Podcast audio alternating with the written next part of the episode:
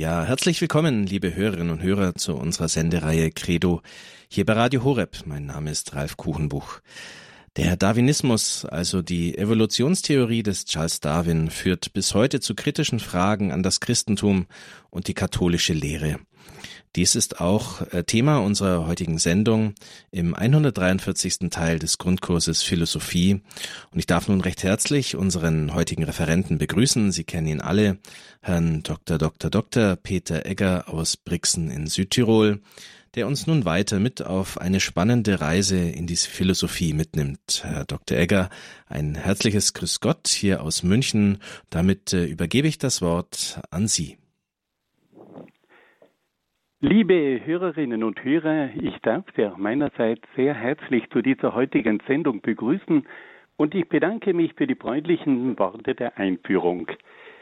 Bevor ich mit meinen Ausführungen beginne, darf ich Sie bitten, dass wir miteinander ein Gebet sprechen, damit der Geist Gottes uns durch diese Sendung begleiten möge. Im Namen des Vaters und des Sohnes und des Heiligen Geistes. Amen. Komm, Heiliger Geist, und erfülle die Herzen deiner Gläubigen und entzünde in ihnen das Feuer deiner Liebe. Sende aus deinen Geist und alles wird neu geschaffen und du wirst das Angesicht der Erde erneuern. Dann wenden wir uns an die Mutter Gottes und bitten sie um ihr fürbittendes Gebet. Gegrüßet seist du, Maria, voll der Gnade, der Herr ist mit dir. Du bist gebenedeit unter den Frauen, und gebenedeit ist die Frucht deines Leibes, Jesus. Heilige Maria, Mutter Gottes, bitte für uns Sünder, jetzt und in der Stunde unseres Todes. Amen. Dann wenden wir uns auch an die Engel und bitten sie um ihren Schutz und um ihr Geleit. Engel Gottes, unsere Beschützer, denen des höchsten Vaterliebe uns anvertraut hat, erleuchtet, beschützt, regiert und leitet uns. Amen. Und schließlich wollen wir uns noch an einige Heilige und Selige wenden, die sich in besonderer Weise mit philosophischen Fragen aus christlicher Sicht beschäftigt haben. Heiliger Augustinus, bitte für uns. Heiliger Thomas von Aquin, bitte für uns. Heilige Edith Stein, bitte für uns. Seliger Kardinal Newman, bitte für uns. Und heiliger Papst Johannes Paul II, bitte für uns. Im Namen des Vaters und des Sohnes und des Heiligen Geistes. Amen. Liebe Hörerinnen und Hörer, in unseren vergangenen, in den letzten Sendungen haben wir über eine bedeutende Philosophie aus dem 19. Jahrhundert gesprochen, nämlich über den Darwinismus. Der Name dieser Philosophie geht auf den bedeutenden englischen Naturforscher Charles Darwin zurück, dessen berühmte Theorie über die Evolution dann auch zur Grundlage einer Weltanschauung geworden ist, die wir heute mit dem Namen Darwinismus bezeichnen. Dieser Darwinismus wurde dann im Laufe der Jahrzehnte immer weiterentwickelt und ist auch heute unter dem Namen Neo-Darwinismus weit verbreitet.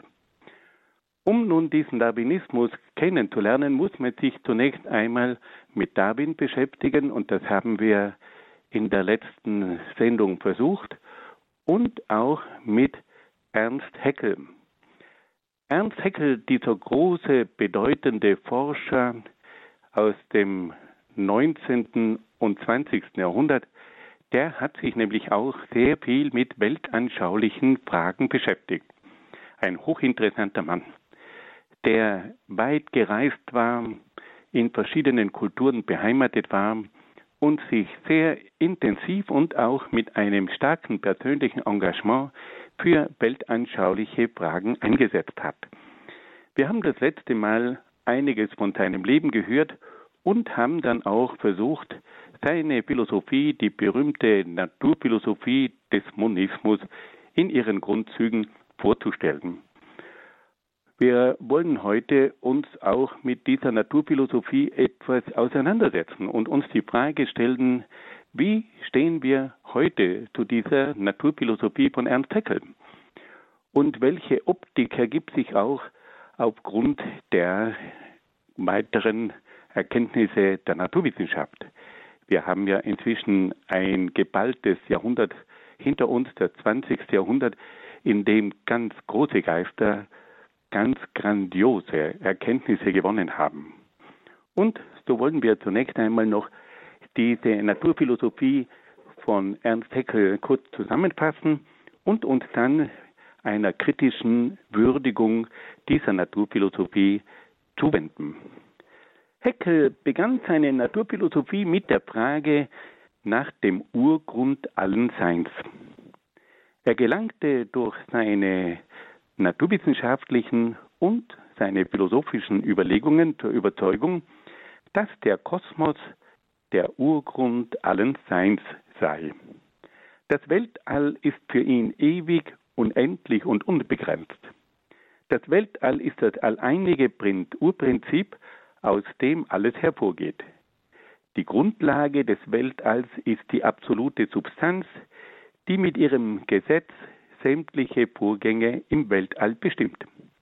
Heckel vertritt also den Standpunkt, dass die gesamte Wirklichkeit mit Hilfe einer einzigen Ursache, nämlich des Weltalls, erklärt werden könne. Heckel gelangt auf diese Weise zu einem Pantheismus, der im Weltall bzw. in der Natur das Göttliche erblickt. Das Weltall wird nach Heckel von der Materie und von der Energie bestimmt.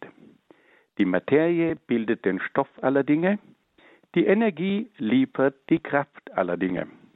Materie und Energie sind in ständiger Bewegung, sie sind in einem ständigen Wandel, aber sie bleiben in ihrer Gesamtheit stets erhalten.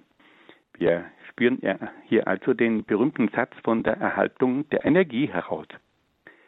Heckel lehrt dann weiter, dass Materie und Energie die Entstehung von Himmelskörpern ermöglichten.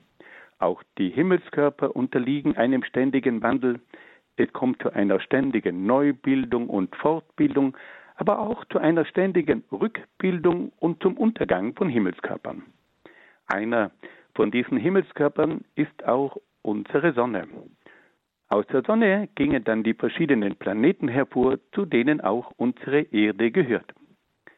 Heckel erklärt dann, dass die Erde einen langen Abkühlungsprozess durchgemacht habe, bis auf ihrer Oberfläche die nötigen Voraussetzungen entstanden sind, um das Leben hervorbringen zu können. Die Entstehung des Lebens begann mit der sogenannten Urzeugung. Aus anorganischen, unbelebten Stoffen entwickelten sich ganz einfache Lebensformen. Im Laufe von Jahrmillionen entwickelten sich aus diesen ganz einfachen Lebensformen immer höhere Lebensformen. Es kam zur Entstehung der Wirbeltiere, der Säugetiere und schließlich zur Entstehung der höheren Affenarten, der sogenannten Primaten. Heckel hat dann die Entstehung von immer neuen Arten von Lebewesen mit Hilfe der Evolutionstheorie von Charles Darwin erklärt. Im Laufe von vielen Generationen kam es bei der Weitergabe von Erbinformationen immer wieder zu zufälligen Veränderungen. Diese Lebewesen mit den veränderten Eigenschaften wurden dann von der Natur bzw. von der Umwelt einer Auswahl unterzogen. Wenn sich die neuen Eigenschaften als vorteilhaft für das Überleben erwiesen, so wurden sie von der Natur ausgewählt und an die nächsten Generationen weitergegeben. Auf diese Weise entstanden durch zufällige Veränderungen bei der Weitergabe der Erbinformationen und durch die Auswahl der Natur im Kampf um das Überleben neue Arten von Lebewesen. Die Entstehung neuer Arten erfolgte also aus rein zufälligen Veränderungen und erforderte keine Planung und daher auch keinen Schöpfer. Die Entwicklung von Tieren mit immer höheren Eigenschaften führte schließlich auch zur Entstehung des Menschen. Über mehrere Stufen von sogenannten Menschenaffen, auch Hominiden genannt, kam es schließlich zur Entwicklung des Homo sapiens, des wissenden Menschen. Der Mensch ist nach Heckel dem Affen weitgehend verwandt und unterscheidet sich nicht wesentlich, sondern nur graduell vom Menschen. Auch die Sprache der Menschen ist nur eine Weiterentwicklung der Affensprachen.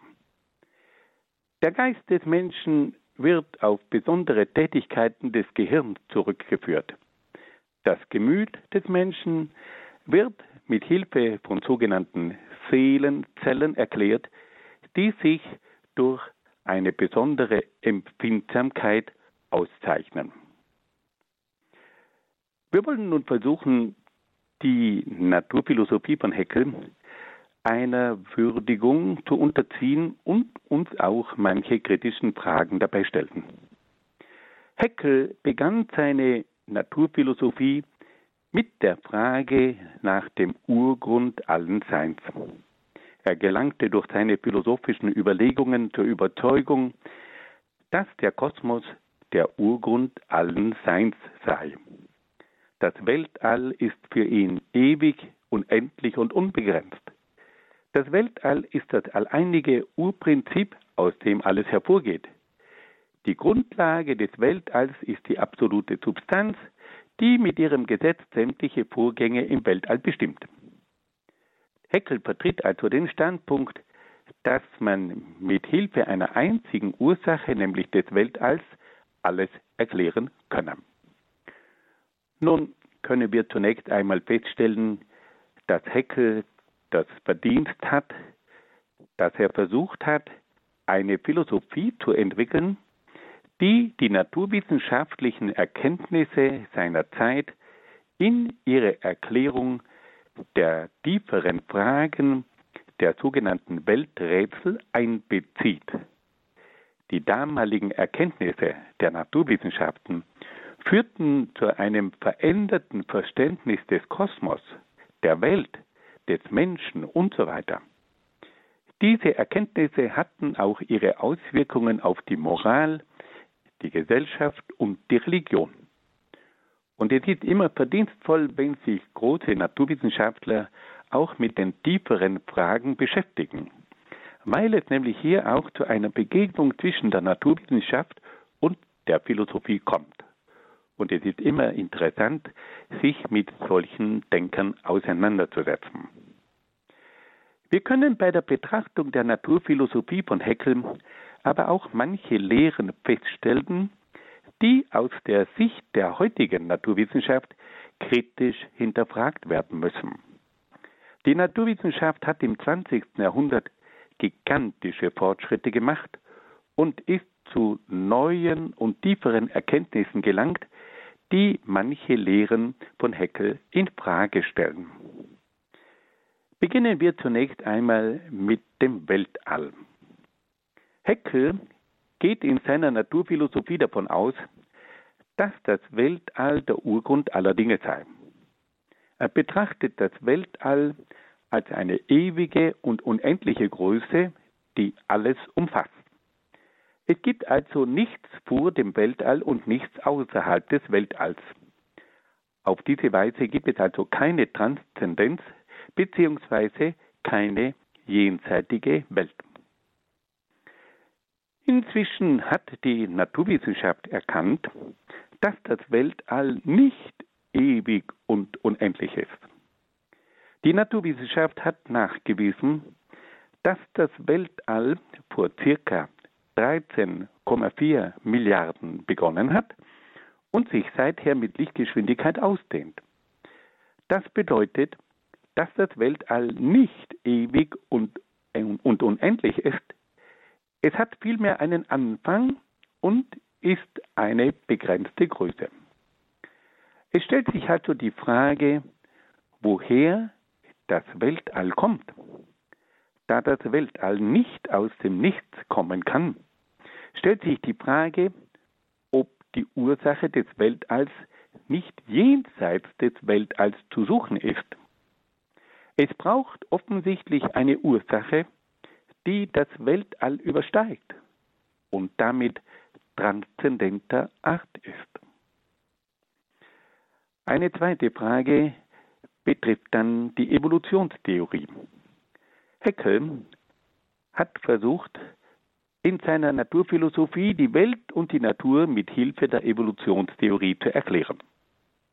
Die Evolutionstheorie versucht mit Hilfe der Energie, der Materie, der mechanischen Kräfte, der zufälligen Veränderungen bei der Weitergabe der Erbinformationen und der natürlichen Auswahl der tüchtigsten Lebewesen die verschiedenen Entwicklungsstufen zu erklären. Alle diese Faktoren spielen gewiss eine wichtige Rolle, Rolle bei der fortschreitenden Entwicklung der Welt, der Pflanzen, der Tiere und des Menschen. Es stellt sich aber die Frage, ob diese Faktoren tatsächlich ausreichen, um die Entstehung der Welt, der Pflanzen, der Tiere und des Menschen zu erklären. Die moderne Naturwissenschaft hat erkannt, dass die Natur in allen Bereichen einen unheimlich komplizierten Aufbau aufweist. Im Atom, in der Zelle, in den Pflanzen, in den Tieren, im Menschen und im Kosmos lässt sich das Wirken von Gesetzen beobachten, die von überragender Intelligenz sind. Die Genetik hat nachgewiesen, dass die Erbinformationen auf Millionen von Daten beruhen, die alle in der richtigen Reihenfolge geordnet sein müssen. Die Genetik lehrt auch, dass jede Art von Organismus ganz spezifische Geninformationen aufweist. Sie macht auch darauf aufmerksam, dass Veränderungen bei der Weitergabe von Erbinformationen nicht zu Höherentwicklungen, sondern zu Fehlentwicklungen der betreffenden Organismen führen. Wir können also feststellen, dass es aufgrund dieser naturwissenschaftlichen Erkenntnisse kaum mehr möglich ist, die Entstehung von neuen und höheren Arten allein durch zufällige Veränderungen bei der Weitergabe der Erbinformationen und durch die Auswahl der tüchtigsten Lebewesen durch die Natur zu erklären. Es ist allzu offensichtlich, dass den unendlich komplizierten Gebilden der Organismen ein Bauplan, ein Programm zugrunde liegt. Dieses Programm, dieser Bauplan verlangt eine intelligente Ursache, die dieses Programm entwirft und entwickelt und verwirklicht. Es lässt sich auch feststellen, dass die Entwicklung bei den höheren Wesen zu immer komplexeren Synthesen führt. Wir können zunächst feststellen, dass die einzelnen Organe aus unendlich vielen Teilen zusammengesetzt sind. Das Herz, das Gehirn, die Sinnesorgane, der Verdauungsapparat, die Knochen, die Gelenke, die Muskeln sind höchst komplexe Gebilde. Jedes einzelne Organ hat eine bestimmte Funktion und muss daher zweckmäßig gebaut sein.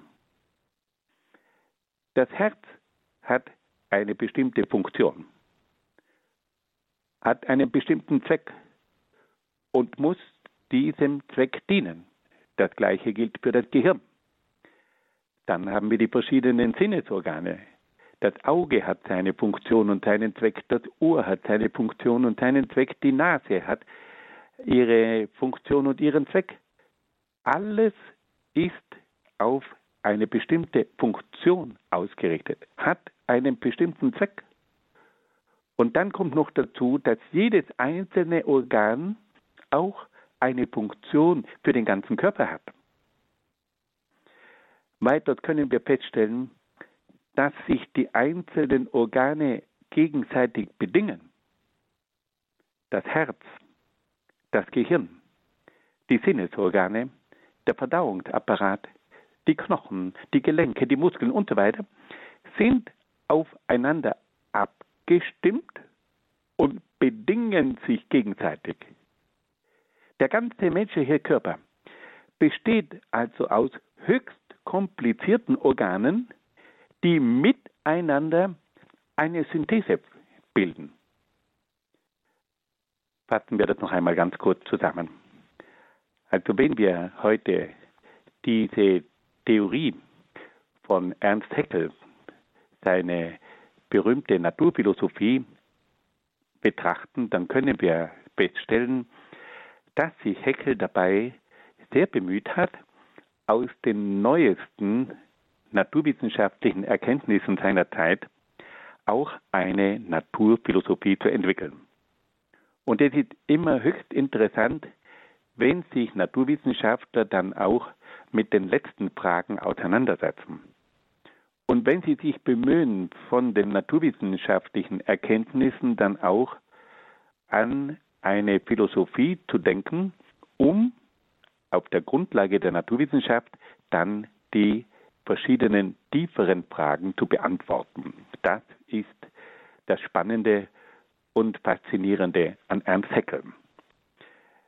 Wenn man nun diese Naturphilosophie von ihm aus der heutigen Zeit betrachtet, dann ergeben sich hier natürlich manche Dinge, bei denen man sagt, stimmt das noch mit den heutigen Erkenntnissen überein?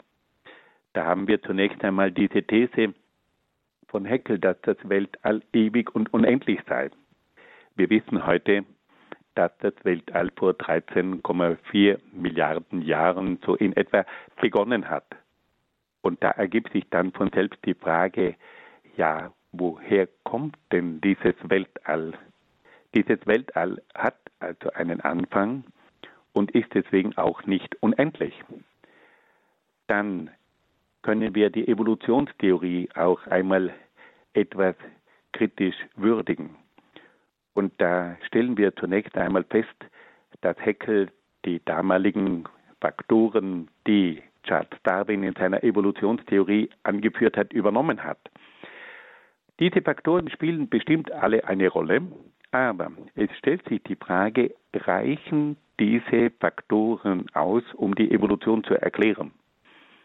Und da müssen wir einfach darauf hinweisen, dass die heutige Naturwissenschaft erkannt hat, dass die Natur unendlich komplex ist. Die Atomphysik, dann die Biologie, dann die Botanik und wie die verschiedenen Wissenschaften alle heißen, haben festgestellt, dass wir es in der Natur mit so unendlich komplizierten Dingen zu tun haben, dass wir uns die Frage stellen müssen, ob diese Faktoren von Charles Darwin ausreichend sind. Vor allem die Genetik hat uns hier auf Dinge hingewiesen, die das Denkvermögen gewissermaßen sprengen. Man muss sich das einmal vorstellen, hier sind also Millionen von Genen zuständig für die verschiedenen Erbinformationen und alle diese Gene, diese Gene müssen eine ganz bestimmte Ordnung aufweisen. Also hier werden Größenordnungen erreicht, wo man sich die Frage stellt, kann man das alles noch mit zufälligen Mutationen erklären? Und da ergibt sich einfach die Frage, braucht es hier nicht doch ein Programm? Das Wort Programm kommt vom griechischen Programm, das heißt, eine Vorschrift muss hier nicht vorgegeben, vorgeschrieben sein, wie sich das Ganze entwickelt. Und wenn man dann die einzelnen Organe anschaut, dann kann man feststellen, dass die alle eine ganz präzise Funktion haben, einen Zweck haben. Kann man Funktionen und Zweckmäßigkeiten einfach nur durch Umwelt, durch äh, zufällige Veränderungen und durch den Einfluss der Umwelt erklären, dann bedingen sich diese Organe alle gegenseitig. Alles hängt voneinander ab. Das ist eine Synthese, die unvorstellbar komplex ist. Und hier beginnen nun einfach die Naturwissenschaftler immer mehr und mehr nachzudenken. Nun machen wir eine kleine Pause und hören ein wenig Musik.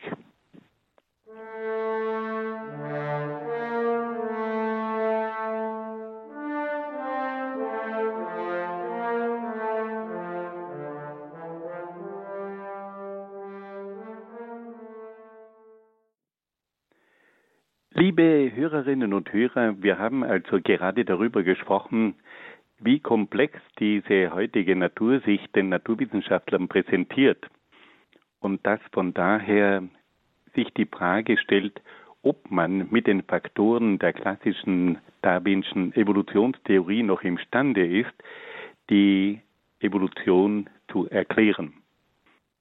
Und ganz besonders fällt uns das auf, wenn wir einmal hören, welche Komplexität, welche komplizierte Synthese das menschliche Gehirn darstellt. Einer der ganz großen Gehirnforscher, John Eccles, hat einmal einen Vergleich für die Komplexität des Gehirns äh, geliefert, die sehr nachdenklich stimmt. Wenn man sich eine Fläche von 10 Millionen Quadratkilometern vorstellt, die der Oberfläche von Kanada entspricht, und wenn man sich weiter vorstellt, dass diese Fläche von 10 Millionen Quadratkilometern von lauter Nadelbäumen bewachsen ist, die dicht nebeneinander stehen, und wenn man sich schließlich vorstellt, dass jede Nadel von jedem Nadelbaum mit allen Nadeln von allen Nadelbäumen auf einer Fläche von 10 Millionen Quadratkilometern verbunden ist, dann hat man die Vorstellung von der inneren Vernetzung eines menschlichen Gehirns. Also wir stellen uns vor, die Fläche von Kanada 10 Millionen Quadratkilometern. Da steht ein Nadelbaum neben dem anderen. Und wenn man sich nur vorstellt, dass jede Nadel von jedem Nadelbaum mit jeder anderen Nadel von allen anderen Nadelbäumen auf einer Fläche von 10 Millionen Quadratkilometern verbunden ist, dann hat man die Vernetzung von einem menschlichen Gehirn. Angesichts einer solchen unvorstellbaren Synthese bemerkt auch der einfache Laie, dass hier der Zufall restlos überfordert ist. Das ist nicht mehr das Werk von einem Würfelspiel, hier ist ein super Programm im Spiel. Es ist bemerkenswert, dass im 20. Jahrhundert die größten Naturwissenschaftler zu der Erkenntnis gelangt sind, dass die Natur und der Kosmos nicht ohne eine höhere Intelligenz, nicht ohne einen Schöpfergott erklärt werden können. So waren die großen Physiker Max Planck, Albert Einstein und Werner Heisenberg durch ihre jahrzehntelangen Forschungen zur Erkenntnis gelangt, dass die Welt nicht ohne eine überragende Vernunft und nicht ohne einen Schöpfergott erklärt werden können. Max Planck spricht von einer überragenden Vernunft. Albert Einstein spricht auch von einer überragenden Vernunft, die vorgedacht hat und dass der Mensch nur etwas nachdenkt, was ein anderer vorgedacht hat. Und auch Werner Heisenberg, der Begründer der Unschärfe-Relation, der schreibt eben auch, dass die Komplexität der Welt so groß ist, dass man hier einfach deutlich spürt, dass hier eine Vernunft im Spiel ist. Aber nicht nur eine Vernunft, sondern auch eine Macht, die das umsetzt. Das alles stimmt nachdenklich. Auch der bekannteste Gehirnforscher des 20. Jahrhunderts, John Eccles aus Australien, und der bekannteste Genetiker unserer Zeit, Francis Collins aus den Vereinigten Staaten, gelangten durch ihre naturwissenschaftlichen Erkenntnisse zum Glauben an einen Schöpfergott. Bemerkenswert ist ebenfalls, dass der weltweit bekannteste Vertreter des Atheismus, Anthony Flew, durch seine Beschäftigung mit den Ergebnissen der Genetik erkannt hat, dass die richtige Anordnung von Millionen Genen unmöglich ohne eine intelligente und wirkmächtige Ursache erklärt werden kann. Er ist durch die Ergebnisse der Genetik zum Glauben an Gott gelangt und hat ein Buch mit dem Titel geschrieben, There is a God. Es gibt einen Gott. Dieses Buch ist unheimlich spannend, weil hier einfach das Ringen eines großen Geistes und eines ehrlichen Suchers zu spüren ist. Wir können hier einfach feststellen, dass diese neuen Erkenntnisse, vor allem im Bereich der Genetik, die Forscher unheimlich herausfordert. Und dass hier vielleicht das größte Geheimnis der Natur zu entdecken ist, das uns alle fasziniert, aber eben gleichzeitig auch nachdenklich stimmt. Nun wollen wir uns noch einem weiteren Bereich in der Philosophie von Heckel zuwenden. Und da geht es im Besonderen um die Entstehung und das Wesen des Menschen. Heckel versucht den Menschen mit Hilfe der Abstammungslehre als eine Weiterentwicklung der höheren Artenarten der sogenannten Primaten zu erklären. Nach Heckel ist der Mensch dem Affen weitgehend verwandt und unterscheidet sich nicht wesentlich, sondern nur graduell vom Affen. Auch die Sprache der Menschen sei nur eine Weiterentwicklung der Affensprachen. Heckel lehrt weiters, dass die geistige Tätigkeit des Menschen an die Tätigkeit des Gehirns gebunden ist und dass das Gemüt des Menschen von sogenannten Seelenzellen abhängt, die sich durch eine besondere Empfindsamkeit auszeichnen. Nun, wenn wir diese Ausführungen von Heckel aus heutiger Sicht betrachten, dann können wir zunächst feststellen, dass die moderne Wissenschaft nachgewiesen hat, dass die Genetik des Menschen in circa 96 Prozent mit der Genetik der höheren Affenarten übereinstimmt. Es lassen sich Ähnlichkeiten beim Körperbau, bei den Sinnesorganen, bei den Instinkten, im Sozialverhalten usw. So feststellen. Es gibt dann aber auch grundlegende Unterschiede, die das Wesen des Menschen und des Affen betreffen. Wir wollen nun auf zehn qualitative Eigenschaften des Menschen hinweisen, die beim Affen nicht vorhanden sind. Da haben wir zunächst einmal das Selbstbewusstsein des Menschen. Der Mensch hat Selbstbewusstsein. Er weiß um sich. Er kann über sein eigenes Wesen nachdenken.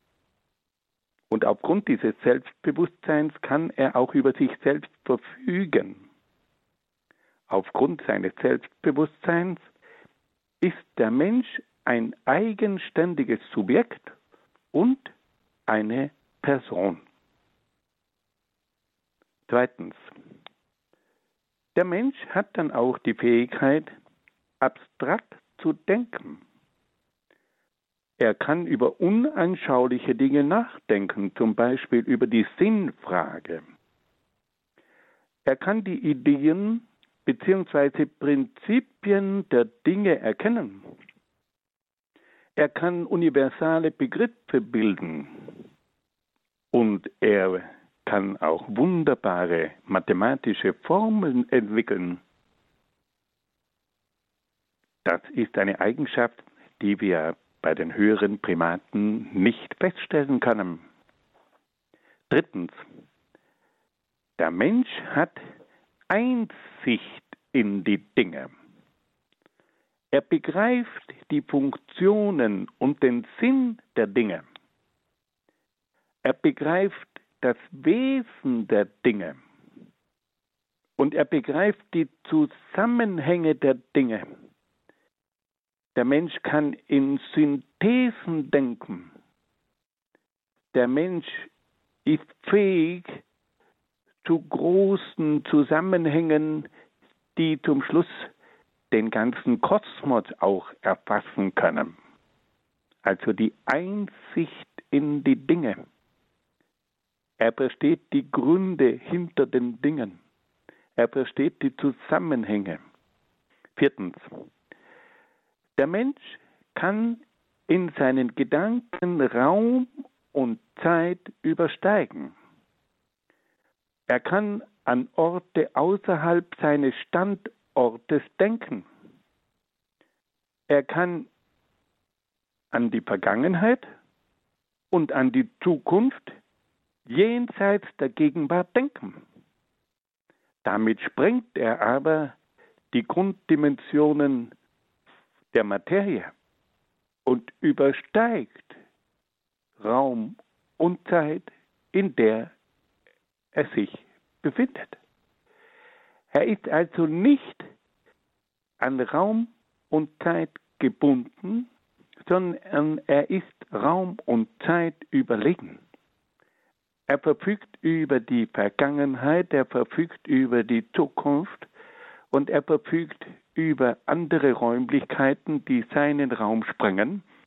Und er kann auch neue Dimensionen von Räumlichkeiten in seiner Kreativität entwickeln. Fünftens. Der Mensch hat eine begriffliche Sprache.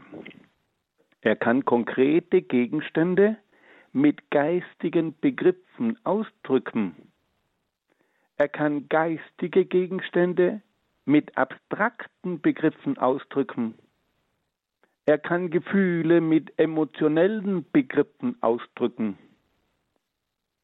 Das ist ein Sprachvermögen, das unvorstellbar ist. Die abstrakte Sprache die keinerlei anschaulichen Inhalte hat, in der kann sich der Mensch bewegen. Und in der Konversation kann er hier auf rein abstrakter Ebene höchst interessante Gespräche führen. Und die sind spannend. Man sieht nichts, aber man begreift auf geistige Art und Weise, was hier durch die Sprache vermittelt wird. Sechstens, der Mensch hat Kreativität. Er kann neue Dinge erfinden. Er kann eine Kultur entwickeln. Er ist imstande, technische Errungenschaften zu gewinnen. Er ist künstlerisch begabt. Er hat also die Fähigkeit, eine Welt über der Natur aufzubauen. Und er bewegt sich in den Dimensionen der von ihm selbst geschaffenen Zivilisation. Und diese Kreativität explodiert. Und vor allem durch die globale Vernetzung erfährt diese Kreativität ein solches Ausmaß, dass man nur staunen kann. Siebtens. Der Mensch ist ein freies Wesen. Er kann wählen und selbst entscheiden. Er kann über die Natur verfügen. Er kann über sich selbst verfügen. Und immer dann, wenn man sagt, es gäbe keine Wildensfreiheit, dann muss man sagen, und es gibt sie doch. Der Mensch ist ein Subjekt. Er steht der Welt gegenüber. Er kann Entscheidungen treffen. Er kann Werturteile fällen. Er ist natürlich beeinflusst von seinem eigenen Charakter. Er ist beeinflusst von der Situation, in der er steht. Und er ist auch beeinflusst von den Motiven, aber er ist nicht determiniert. Er ist beeinflusst. Aber er hat die Fähigkeit, sich selbst kritisch gegenüberzustellen. Er hat die Fähigkeit, eine Situation zu analysieren Er hat die Fähigkeit, die Motive abzuwägen. Und das bedeutet, dass der Mensch frei ist. Achtens. Der Mensch hat ein Wissen um Gut und Böse. Er kann zwischen Gut und Böse unterscheiden. Er hat ein Gewissen, das geistige Werte erkennt. Und es gibt bei ihm auch das Phänomen der Reue nach bösen Handlungen. Er weiß, dass er falsch gehandelt hat. Und damit ist der Mensch nicht nur ein Wesen, das von Instinkten konditioniert ist, sondern er weiß um Gut und Böse. Es gibt Werte und er muss oft ringen um diese Werte. Und er muss sich auch darum bemühen, diese Werte anzustreben. Und es gibt dann auch ein Verdienst und es gibt auch Schuld. Das sind völlig neue Dimensionen. Neuntens. Der Mensch kann die Instinkte lenken. Er wird nicht wie das Tier von den Instinkten gesteuert und bestimmt. Er kann selbst die Instinkte lenken. Er kann auch den Instinkten widerstehen. Das ist natürlich mit Vernunft, mit Willen, mit Disziplin verbunden. Wenn der Mensch sich nicht darum bemüht, dann wird er von den Instinkten geleitet und dann trinkt nicht er das Bier, sondern er wird vom Bier getrunken. Aber der Mensch hat, wenn er sich bemüht, die Fähigkeit, die Instinkte zu lenken. Goethe sagt einmal, das Tier wird von den Instinkten gelenkt, der Mensch lenke die Instinkte. Und dann gibt es da noch einen zehnten Punkt. Der Mensch strebt nach dem Absoluten. Er übersteigt das Materielle und das Irdische. Er strebt nach dem Unendlichen und dem Ewigen. Er strebt nach dem Absoluten. Woher kommt das? Dass der Mensch sich mit dem Endlichen, mit dem Zeitlichen, mit dem Relativen nicht begnügt? Schon Platon weist darauf hin, dass die menschliche Seele darauf angelegt ist, nach dem Absoluten, nach dem Ewigen zu streben. Und er weist darauf hin, dass im Menschen nichts vorhanden ist, das nicht auch einen Gegenstand hat. Wenn der Mensch nach dem Absoluten strebt, dann bedeutet das, dass es auch ein absolutes gibt, weil sonst der Mensch nicht dieses Streben hätte. Aussagen von Platon. Liebe Freunde, wenn wir das einmal ein bisschen überdenken, dann können wir sagen, hier gibt es also Momente, wo uns deutlich wird, dass das Wesen des Menschen ein besonderes ist. Zusammenfassend können wir sagen, dass der Mensch verschiedene Fähigkeiten aufweist, die ihn wesentlich vom Affen unterscheiden. Erstens das Selbstbewusstsein, zweitens das abstrakte Denken, drittens die Einsicht in die Dinge, viertens die Überschreitung von Raum und Zeit, fünftens die Sprache, sechstens die Kreativität, siebtens die Freiheit, achtens das Wissen um Gut und Böse, neuntens die Beherrschung der Instinkte, und zehntens das Streben nach dem Absoluten. Nun hören wir wieder ein wenig Musik. Liebe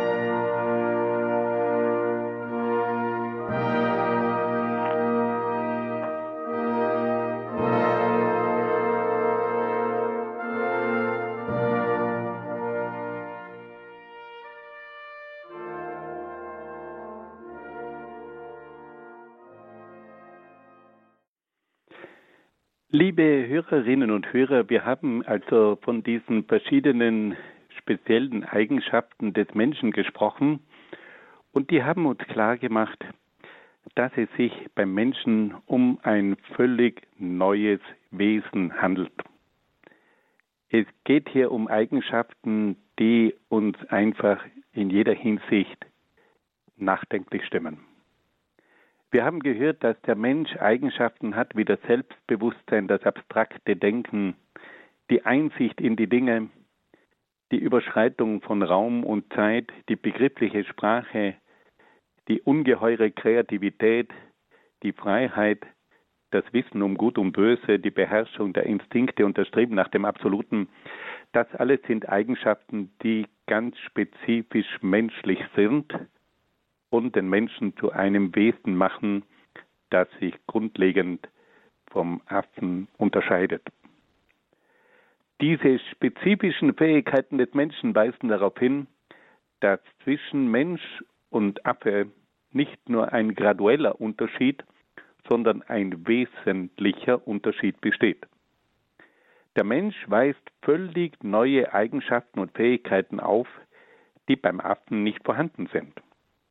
Der Mensch ist gegenüber dem Affen ein qualitativ neues Wesen. Wenn nun die darwinistische Evolutionstheorie erklärt, dass sich der Mensch aus dem Affen entwickelt habe, so stellt sich die Frage, wie sich die neuen Eigenschaften und Fähigkeiten des Menschen aus dem Affen entwickelt haben sollen. Der Affe weist nicht die geringsten Voraussetzungen für die Entwicklung von solchen qualitativ völlig neuen Eigenschaften und Fähigkeiten auf. Jede Entwicklung von Eigenschaften und Fähigkeiten setzt bekanntlich voraus, dass in einem Wesen keimhafte Anlagen vorhanden sein müssen, um solche Eigenschaften und Fähigkeiten entwickeln zu können. Im Affen lassen sich aber nicht die nötigen Voraussetzungen finden, aus denen sich diese völlig neuen Eigenschaften und Fähigkeiten des Menschen entwickeln konnten. Es kann sich also bei der Entstehung des Menschen nicht um eine Entwicklung aus dem Affen handeln. Es ist dann schließlich auch bemerkenswert, dass die empirische Wissenschaft festgestellt hat, dass jede Art von Lebewesen immer nur dieselbe Art von Lebewesen hervorbringt. Diese Erkenntnis gilt auch für die verschiedenen Arten der Affen, die immer nur dieselben Arten von Affen hervorbringen. Man konnte bisher noch nie empirisch feststellen, dass ein Affenpaar einen Menschen gezeugt und geboren hätte. Es gibt also keinen empirischen Beweis für die Abstammung des Menschen vom Affen. Zusammenfassend können wir sagen, dass es gewichtige Gründe gibt, die Entwicklung des Menschen aus dem Affen kritisch zu hinterfragen. Der Mensch ist gegenüber dem Affen ein qualitativ neues Wesen. Im Affen gibt es keine geistigen Anlagen, aus denen sich die geistigen Fähigkeiten des Menschen entwickeln konnten. Jede Art von Lebewesen bringt immer nur die gleiche Art von Lebewesen hervor. Diese drei Tatsachen sprechen eindeutig gegen die Abstammung des Menschen vom Affen. Diese Tatsachen zeigen aber auch, dass die darwinistische Evolutionstheorie nicht imstande ist, die Entstehung des Menschen zu erklären. Zur Erklärung des Menschen braucht es vielmehr eine Ursache, die einem höher entwickelten Körper die spezifischen Informationen und das nötige Programm vermittelt, damit sich der Mensch entwickeln kann. Es braucht eine Ursache, die einem höher entwickelten Körper ein Geistprinzip vermittelt, welches dann das leibseelische Wesen des Menschen entstehen lässt. Die Entstehung eines solchen neuen Wesens mit einem Geistprinzip setzt also intelligente und schöpferische Akte voraus und erfordert somit einen geistigen Schöpfer. Zusammenfassend lässt sich über die Entstehung des Menschen Folgendes sagen. Die moderne Wissenschaft hat nachgewiesen, dass die Genetik des Menschen in ca. 96 Prozent mit der Genetik der höheren Affenarten übereinstimmt. Es lassen sich Ähnlichkeiten beim Körperbau, bei den Sinnesorganen, bei den Instinkten, im Sozialverhalten usw. So feststellen. Die moderne Anthropologie hat aber auch festgestellt, dass sich das Wesen des Menschen von dem des Affen grundlegend unterscheidet. Der Mensch verfügt über geistige Eigenschaften und Fähigkeiten. Er hat bestimmte Eigenschaften, die sich nicht aus dem Wesen des Apfen ableiten lassen. Der Mensch hat eine neue Art von Qualität, die nicht aus dem Tierreich hervorgegangen sein kann. Die Entstehung des menschlichen Wesens erfordert daher spezifische Informationen und ein spezifisches Programm, damit aus einem bereits höher entwickelten Körper ein Mensch entstehen kann. Die Entstehung des Menschen erfordert ein Geistprinzip, das das Subjekt und die geistigen Akte des Menschen ermöglicht.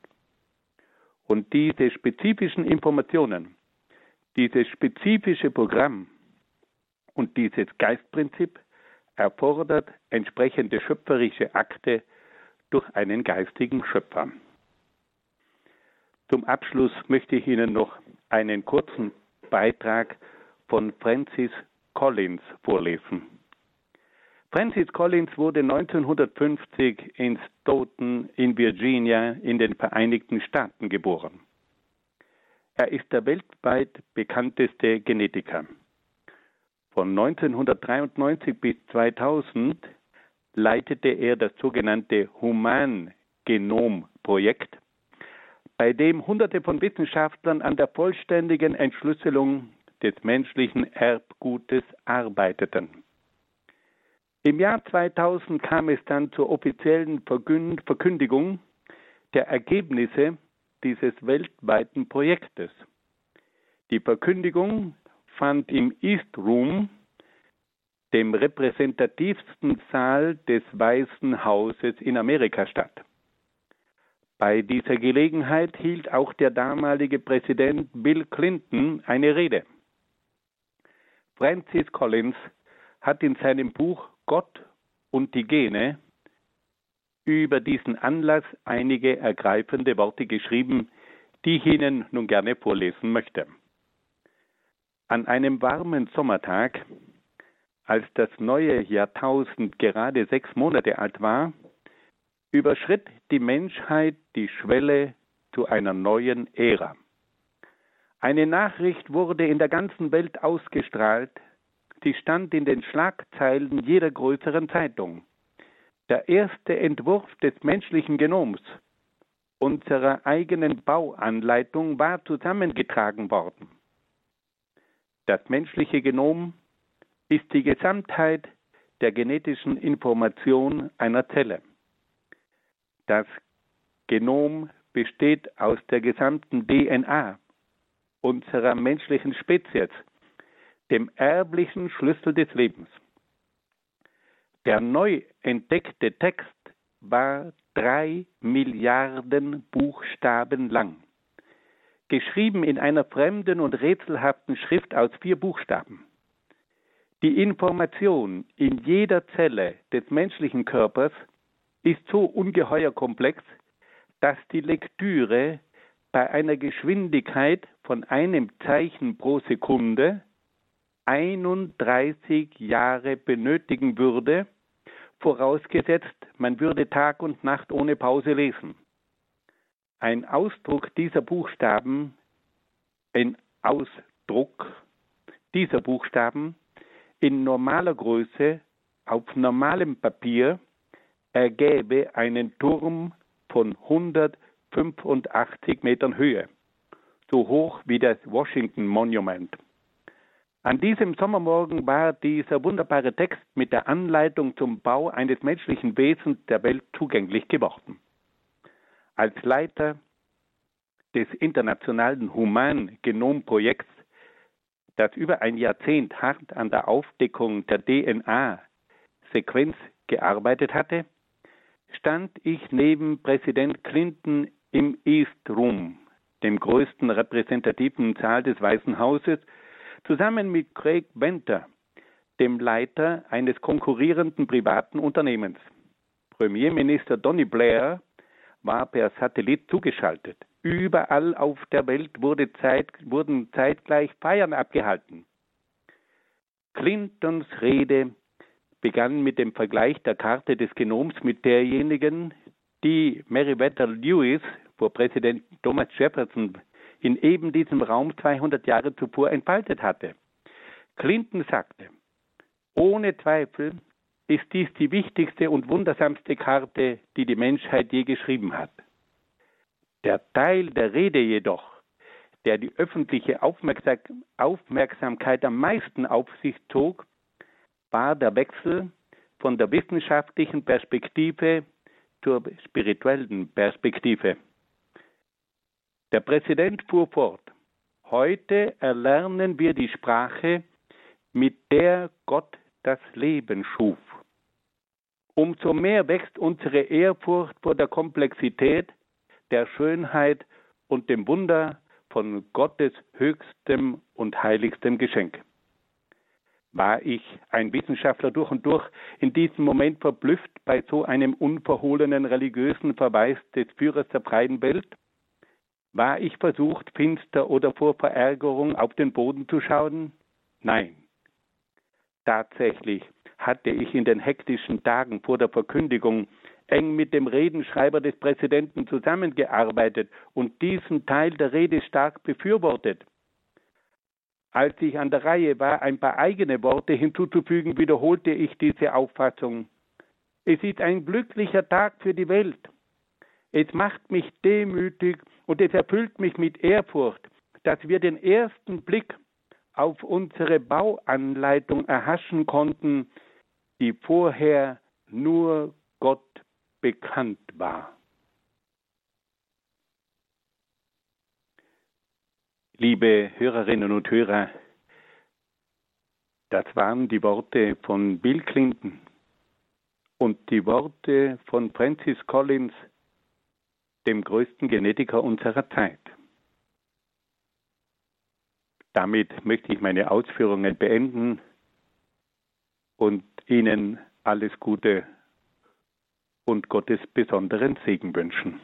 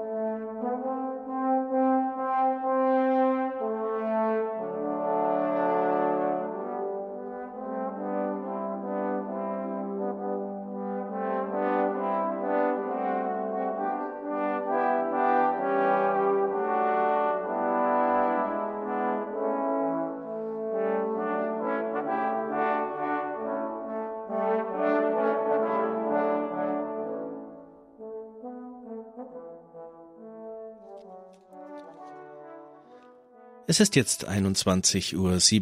Sie hörten aus unserer Senderei Credo den 143. Teil des Grundkurses Philosophie über den Darwinismus. Wir bedanken uns recht herzlich bei Herrn Dr. Dr. Dr. Peter Egger aus Brixen in Südtirol für seine Ausführungen und freuen uns schon aufs nächste Mal. Sie, liebe Hörerinnen und Hörer, können diese Sendung natürlich wie immer nachhören. Entweder Sie können sie bestellen über unseren CD-Dienst zu den üblichen Bürozeiten unter der Rufnummer 08328 921 120 nochmal 08328 921 120 oder per E-Mail unter cd-dienst.horeb.org. Oder Sie laden sich den Podcast dieser Sendung von unserer Seite horeb.org im Internet herunter. Sie finden die Sendung in der Rubrik Mediathek. Neuerdings können Sie auch über die Radio Horeb App von Alexa die Sendung nochmal nachhören.